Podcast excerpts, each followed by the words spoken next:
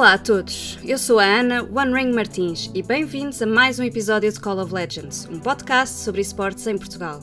Como convidado tenho hoje o Alexandre Shea Pereira, Head Manager de League of Legends dos Electronic Generation. Olá Shea, antes de mais, muito obrigada pela tua disponibilidade. Como te sentes hoje? Estou bem, depois de um dia de trabalho um bocadinho cansado, mas estou bem. Para começar, D ou F para o Flash? D. Qual o teu champion preferido? Uh, pergunta difícil. Talvez o Gnar. Foi um champion que eu, há uns tempos atrás, quando ainda jogava um bocadinho mais assiduamente, um, que andei a jogar durante algum tempo e era um champion que eu, que eu gostava de jogar e que me divertia a jogar.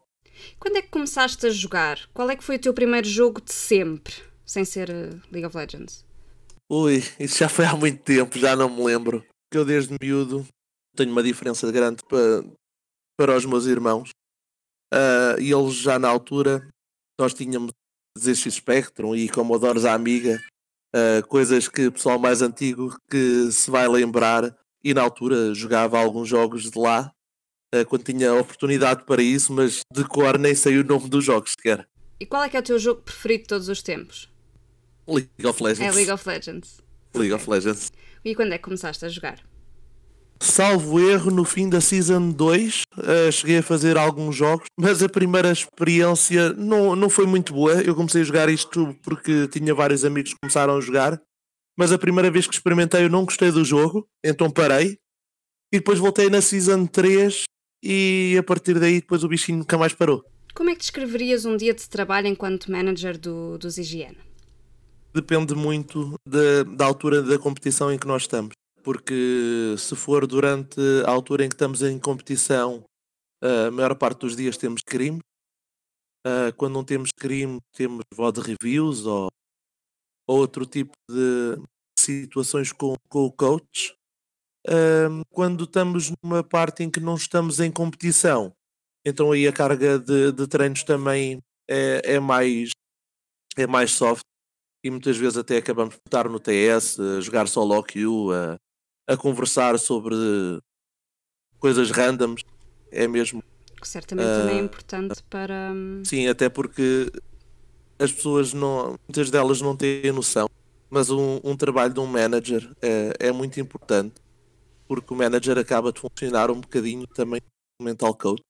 E, e o manager tem que ser uma pessoa em que os jogadores tenham confiança, porque muitas vezes há, há problemas fora do, do League of Legends seja na escola, na escola quem estuda, ou no trabalho quem esteja a trabalhar, ou até mesmo uh, ter, em termos familiares, uh, que acabam sempre por, eh, por interferir um bocado na performance do jogador, uh, e muitas vezes é bom para os jogadores saberem ter ali uma pessoa que os sabe ouvir e que os sabe aconselhar, e muitas vezes essa conversa é, é o suficiente para aliviar um bocadinho a, a cabeça e para, e para que os jogadores se sintam melhor e tenham melhores performances. Planeaste o teu percurso pela indústria dos esportes eletrónicos ou surgiu eu não espontaneamente? Não, eu, eu comecei a, quando comecei a jogar, como eu disse, salvo na Season 3, eu sempre tive uma veia competitiva e apesar de ser um jogador bronze, silver, eu na altura andei à procura nos grupos de, de LOL no Facebook por, eh, por pessoas dentro do, do meu nível que estivessem à procura para formar uma equipe e para conseguir ter eh, pelo menos aquele gostinho mais competitivo de ter uma equipe e não estar sempre só a jogar solo queue. E entretanto encontrei um grupinho, depois a, esse grupinho uh, havia um que pertencia a um, chamemos-lhe um clube, aquilo não era bem um clube, era mais uma, como é que lhe é de chamar? Um grupo de amigos, chamamos-lhe assim, uh, que estavam ali todos num TS e depois aquilo também uh, convidaram-me para fazer ali um bocadinho mais da parte de staff, de tomar conta ali de umas equipas que havia lá de League of Legends. Depois daquilo de uma, de uma equipa fomos, fui passando para outra, que foram surgindo convites, até que chegou uma altura em que surgiu um convite para a For the Win. Fui para a For the Win como staff eh, de League of Legends. Foi o, a experiência mais a sério que eu tive até que chegou uma altura que peguei a coordenador de secção, mas bem o que eu queria, porque faltava-me a vertente competitiva, eu não queria estar ali tanto a, a, tomar conta da parte da community, uh, onde havia mais jogadores casuais e mais equipas casuais, eu queria mesmo alguma coisa competitiva, até que surgiu o convite para vir para a EGN e eu nem, nem hesitei. Que era uma coisa que me ia dar aquilo que eu tanto procurava, que era um, uma equipa competitiva que iria fazer tudo para, para chegar a campeão nacional. E que foi o que certamente aconteceu durante esta Spring Split. Qual foi esta experiência de vencer uh, a Spring Split da LPLOL? Ai, foi um turbilhão de emoções. Foi só mesmo quem estava aqui comigo em casa, infelizmente, devido ao momento que, o mundo está a passar por causa do Covid, uh, as finais dos playoffs acabaram por ser feitas online. Uh, e só quem estava aqui comigo em casa, uh, que na altura eram as minhas filhas, conseguiram aperceber-se do, do quão importante foi para mim, porque foi o culminar de, de muito trabalho e, e, como eu disse, comecei na Season 3, mais a sério, estamos a falar em 7 anos de, de trabalho e, e, de procura deste objetivo e quem, quem, quem espera sempre alcança e mais tarde ou mais cedo acabou por acontecer. E, e pronto, e foi um turbilhão de emoções porque foi o, o culminar de muito trabalho e que isto nem, nem tudo são coisas boas. Também passei por muita coisa má, muitas dores de cabeça, muita vontade, às vezes, de mandar a toalha ao chão porque as coisas não estavam a correr como eu queria e eu muitas vezes sentia-me um bocado impotente para mudar isso. Mas a, a força de, de, atingir o objetivo sempre foi maior. Pronto, e aqui estou. E, e, acabaram por ir também ao European Masters. Como é que foi essa experiência? É, acaba por ser, apesar de não ter corrido uh, da maneira que nós queríamos, porque nós também passámos por uma, uma altura complicada no fim da split, por alguns problemas internos uh, e que dificultaram um bocado a nossa preparação, mas eu acho que nós tínhamos uh, tudo para ter feito um percurso melhor na El Masters, apesar de eu achar que não, que não foi um mau percurso para, para quem esteve lá a primeira vez, mas nós acabámos de ter a sorte de cair no, no grupo mais fácil e era um grupo perfeitamente acessível. Acho que todas as equipas que lá estavam eram, no máximo, uh, em termos de qualidade, iguais a nós. Uh, por isso, eu acho que nós poderíamos ter perfeitamente passado em primeiro lugar. Mas pronto, infelizmente as coisas nem sempre correm como nós queremos. Mas acho que foi uma boa. Acho que foi uma boa primeira é o Masters nem toda a gente, há muita gente que quer chegar lá e jogar o Maior Masters e nem toda a gente tem esse privilégio. Por isso, acho que só por si ter a experiência de jogar um campeonato europeu, acho que já foi, foi muito bom. Ora, nem mais. Uh, Falaste-me aqui de, das, de, das tuas filhas que estavam em casa contigo no, no, na final da LPLOL. Como é que os teus familiares e amigos mais próximos veem a tua carreira? Principalmente quem está de fora e não tem assim tanto contacto com, com a indústria dos esportes. Eu, basicamente, fora do, do meu agregado familiar, seja a minha mulher, as minhas filhas, ou até mesmo os meus pais, que moram comigo, mas moram relativamente próximo, sabem ou percebem melhor uh, o que isto é e que é um hobby para mim, que é uma coisa que, que eu gosto muito de fazer e que me dá muito prazer fazer. Uh, fora disso, as pessoas, algumas delas, aquelas pessoas mais chegadas, uh, sabem que, que eu tenho qualquer coisa a ver com os esportes, mas nem sabem ao certo o que é, porque eu também sou uma pessoa que não gosto muito de, de andar aí nas bocas do mundo, nem da ribalta, nem nada dessas coisas. Eu não, não vivo de status, então é uma coisa que eu também não faço questão de andar a, a divulgar. Aquelas pessoas que, que estão mais dentro do, do assunto e que percebem mais disto sabem e sabem aquilo que eu faço, uh, mas fora isso, Uh, até há muitas pessoas que nem sabem que eu tenho este hobby. Agora, pegando aqui em lidar com os jogadores, em parte do teu trabalho enquanto manager, qual é a preocupação que existe com o futuro dos jogadores? Fora ou dentro da indústria? Futuro académico ou a situação profissional? Porque aqui em Portugal, os, jogar competitivamente acaba por ser um part-time, por norma, não é? Sim. Uh, infelizmente em Portugal, nenhum jogador pode dizer que consegue viver do League of Legends a não ser que vive em casa dos pais, que tenha despesas, que seja mesmo só para os gastos deles do, do dia a dia. Uh, Existem alguns clubes em que conseguem pagar, digamos, o dinheiro suficiente para isso. Mas, principalmente em League of Legends, é, é muito complicado fazer vida só disto e as pessoas, isto acaba por, por ser tipo part-time. Mas uma das coisas, neste momento, uh, a equipa que nós temos, o único jogador que nós temos que estar a estudar é o Frozen, no top laner. Os outros, uh, infelizmente, estão em casa, não têm trabalho, nem, nem, nem estão a estudar. E eles, pronto, acaba por ser mais fácil de lidar com eles, mas não tanto agora na EGN, mas quando eu estava com outras equipas mais pequenas sem estas ambições de chegar a, a campeão ou algo do género, nós tínhamos sempre a preocupação uh, em que os jogadores, acima de tudo, prestassem atenção aos estudos. Porque, como eu disse, em Portugal ninguém consegue fazer a vida disto enquanto jogador, por isso têm que dar a primazia àquilo que lhes pode vir a trazer um futuro. E é com muita pena minha, mas eu não vejo em Portugal uh, a termos esse, apesar de eu gostar, mas não vejo um dia a ter um jogador que possa dizer que consegue sustentar uma casa a jogar League of Legends. Claro, claro. Para além deste, desta preocupação a nível de académica, que tipos de cuidados devem ser tidos física e psicologicamente para um jogador? Nem sempre é possível uh, fazer com que os jogadores compram isso, mas o ideal era os jogadores uh, criarem rotinas terem uma alimentação saudável, uh, fazerem algum exercício uh, e deitarem-se a horas e levantarem-se a horas. Isto porque, para quem quer chegar a algum lado a nível competitivo, acaba por passar muitas horas em frente a um computador. e se não tiver este equilíbrio com a refeição, tempo de sono, algum exercício físico, acaba por não ser bom para a saúde. Uh, e nós tentamos sempre ter esse cuidado, se bem que nós estamos na casa dos jogadores e muitas vezes não, não é possível uh, obrigar os jogadores a ter esse tipo de cuidados, mas nós tentamos sempre alertar. Como é que descreverias uh, a evolução do, dos esportes nos últimos anos? Eu acho que tem havido muita evolução, sinceramente.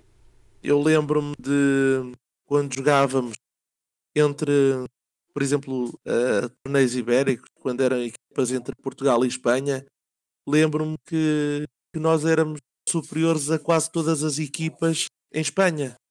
E se olharmos hoje em dia comparativamente entre Portugal e Espanha, assim na Espanha evoluiu de uma maneira enorme, tanto que até para nós muitas vezes é difícil conseguir ganhar contra academias e algumas das equipas espanholas e até mesmo as condições que eles têm, desde gaming houses desde gaming off, desde centros de, de estágio, dentro muitas, muitas coisas que dão outro tipo de condições aos jogadores que nós infelizmente em Portugal não conseguimos dar. E é acho que isso aí faz muita diferença a nível de qualidade. Lógico, então achas que aqui o, o, o investimento é uma das, das grandes dificuldades em, em, trabalhar nesta área cá?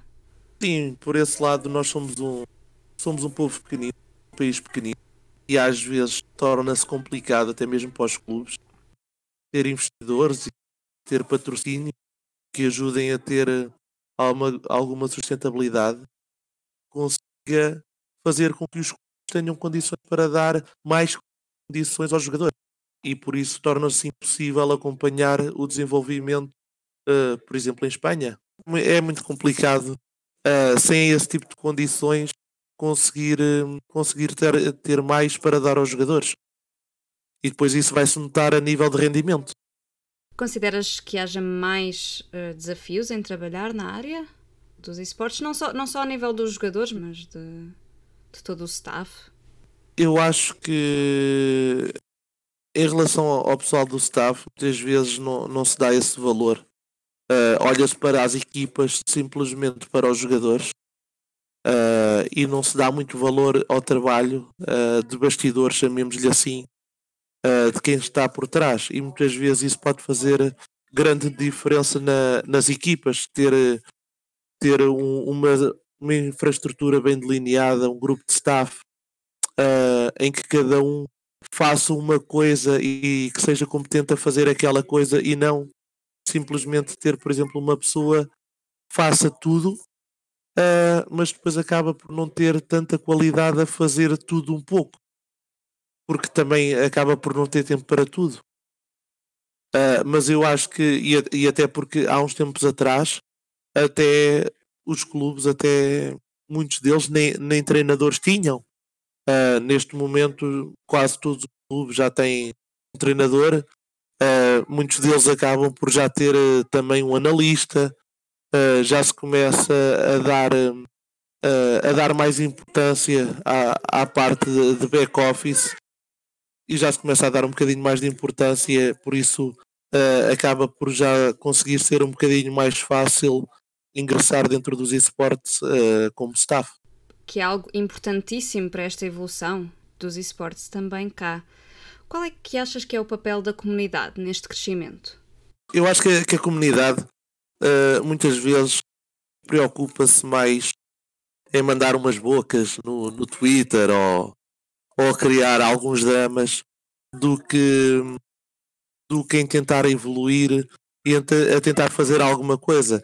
Porque eu não vejo uh, ou vejo poucas pessoas a quererem realmente fazer disto uma coisa mais profissional e fazer disto quase como um trabalho. Uh, acho que muita, muitas das pessoas veem isto mais quase como apenas um divertimento.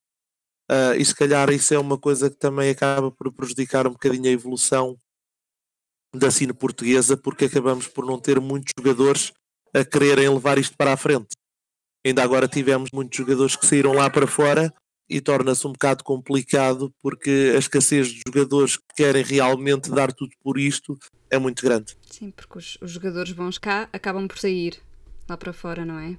Sim, nós neste, neste momento estamos quase a funcionar como, como uma cine de, de formação de, de jogadores para uh, mais tarde terem condições para ir uh, representar clubes com melhores condições e para poderem uh, aí sim fazer disto um trabalho. O que achas que seria importante, isto tanto dentro da comunidade, organizações, uh, jogadores, de tudo? Qual será o papel destas entidades para, para tentar mudar isso um bocadinho? O que achas que poderá ser feito? Isto, isto vem um bocadinho ao encontro daquilo que falámos há bocado, porque eu acho que os clubes acabam uh, muitos deles por não fazer mais porque não têm condições para fazer mais. Uh, era muito importante ter empresas que, que patrocinassem uh, os clubes ou que investissem nos clubes para aí sim podermos ter outro tipo de condições e podermos dar outro tipo de condições aos jogadores para aí sim conseguirmos potenciar o desenvolvimento deles e eles não terem que sair lá para fora à procura de, de algo mais competitivo, conseguirmos ter essa vertente mais competitiva cá em Portugal. Para terminar, tens algum conselho para quem queira entrar na indústria, para quem queira ser manager, por exemplo?